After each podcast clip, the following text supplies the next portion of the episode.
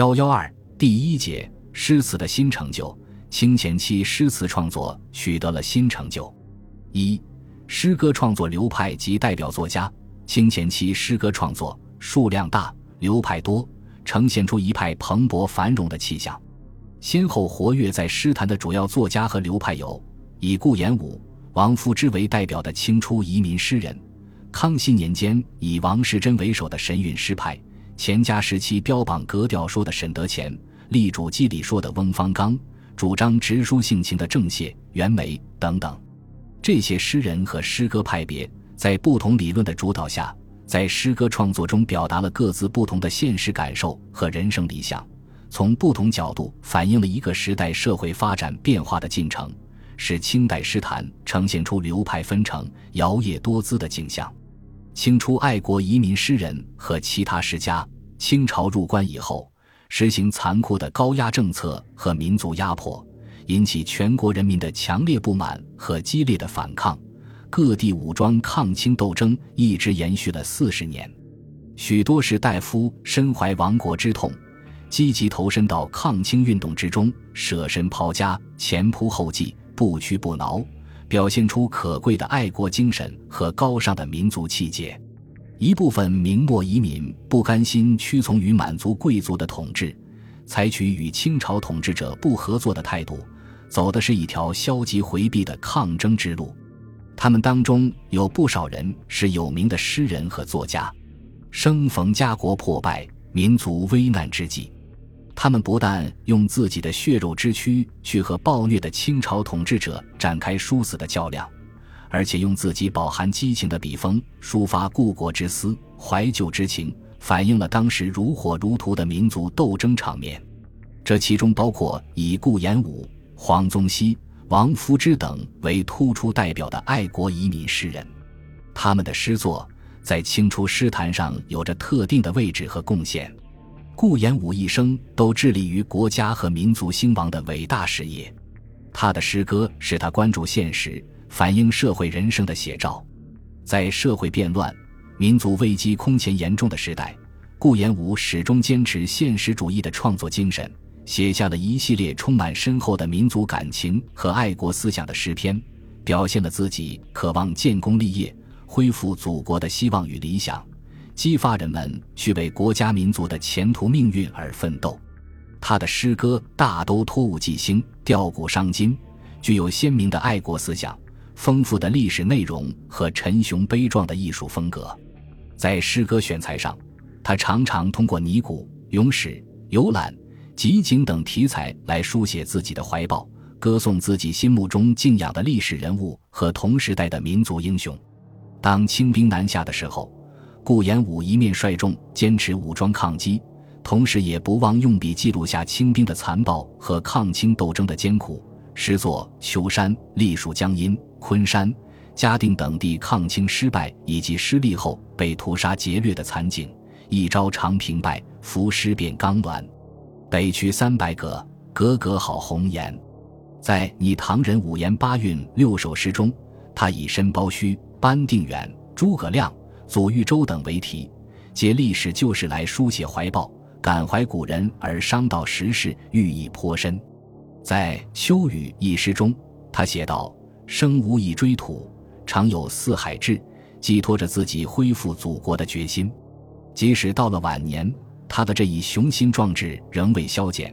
正如《又愁赋处世》中所言：“苍龙日暮还行雨，老树春深更着花。”读后令人荡气回肠，力量倍增，有着很强的艺术感染力。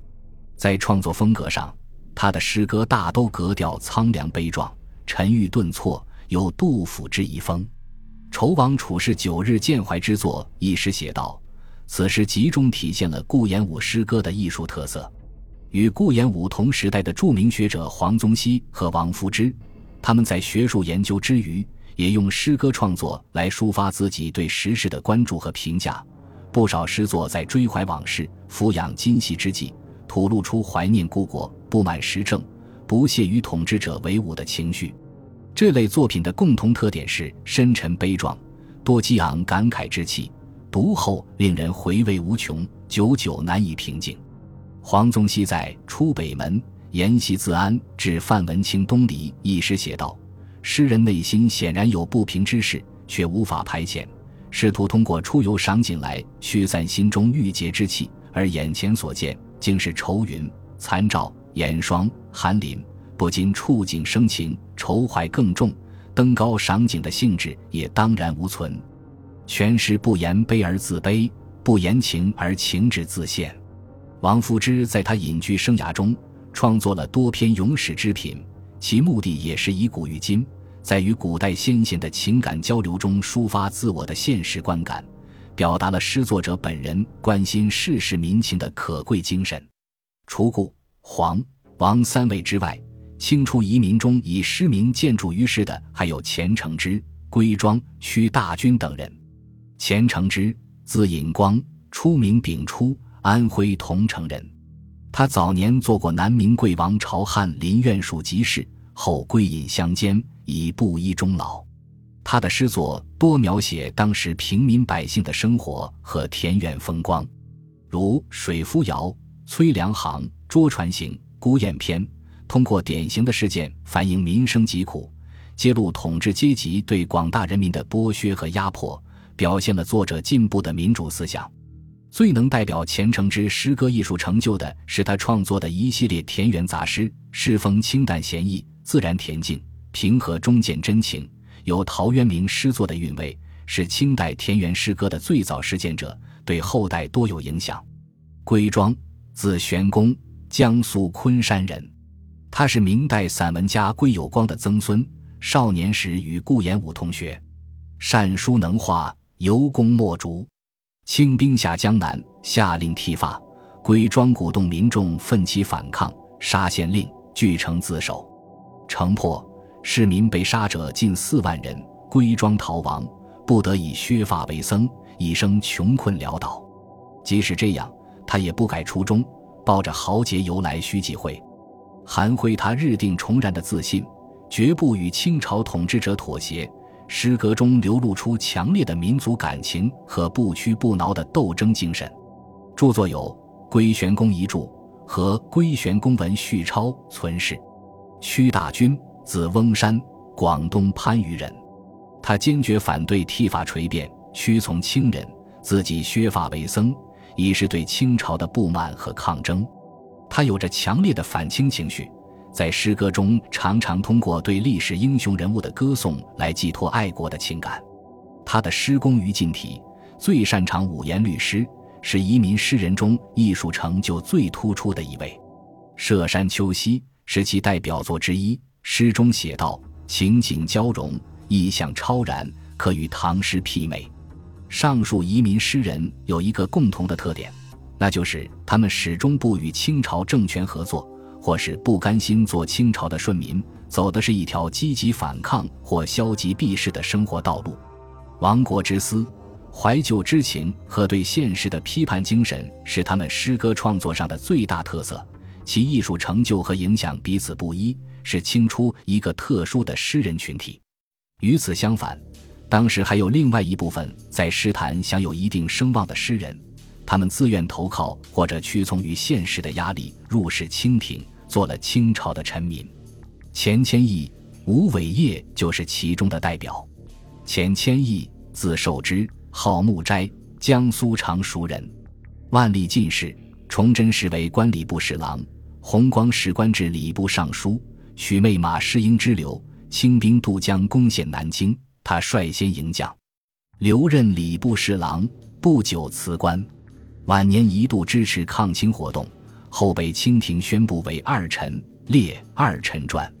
钱谦益在明末已富有盛名，主盟文坛数十年，著有《初学集》《有学集》《投笔集》等。钱谦益论诗反对宋人言语的谬误说，认为是无知妄言，不足为凭。主张诗要有本，如古代的国风、小雅、离骚及李白、杜甫等人的作品，皆出自肺腑。要求诗歌反映现实，抒发内心的感受。他的诗作题材广泛，诗体结工，技巧成熟，风格接近晚唐，颇为时人称道，被誉为江左大家，是清初影响最大的诗人。晚年，他和杜甫、秋兴先后写了一百二十四首后秋兴诗，诗中流露出恢复故国的愿望，对清朝和吴三桂多有微词。乾隆时期，他的诗文因为多处触犯朝廷忌讳，遭禁毁。吴伟业，字俊公，号梅村，江苏太仓人，崇祯进士，为翰林院编修，官至左庶子。明亡后一度隐居十年。受清廷所迫入仕清朝，为国子监祭酒，不久请假辞归，著有《梅村家藏稿》《梅村集》等。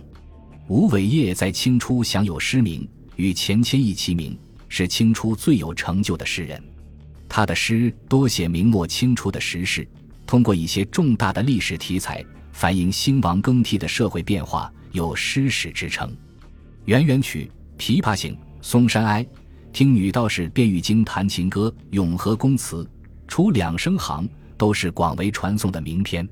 其中《圆圆曲》写明末一代名妓陈圆圆的命运悲剧，诗中描写了吴三桂冲冠一怒为红颜，为了夺回爱妾，不惜叛国降清，合兵反击李自成农民起义军的事件，委婉地嘲讽了吴三桂逞个人义气、置民族大义于不顾的做法。还有一些诗作集中反映社会现实生活中的不平之事，如《泸州行》《捉船行》等，是仿照杜甫的三吏三别而作。他的创作可以说五体不备，具见功力，尤以歌行体最为擅长。《四库全书总目提要》称其格律本乎四节，而情韵为深；叙述类乎香山，而风华为盛。而且文辞清丽，音韵和谐。朗朗上口，但他喜欢用典，有时又未免用词欠精炼。他自己评价说：“其实漏金错彩，未达到古人自然高妙之处，可谓击中要害。”清初富有诗名的还有宋婉和施润章，号称南诗北宋。宋婉，字玉书，号立长，山东莱阳人，顺治进士，官至四川按察使，曾遭人诬陷下狱。囚禁三年，险些丧命。其诗多写个人忧患与感伤。他的创作以五言歌行为盛，著有《安雅堂集》。施润章，字尚白，号于山，安徽宣城人，顺治进士，为翰林院侍讲。他作诗注重学识和修养，主张言之有物，常于五言诗，著有《学于堂集》。本集播放完毕，感谢您的收听，喜欢请订阅加关注，主页有更多精彩内容。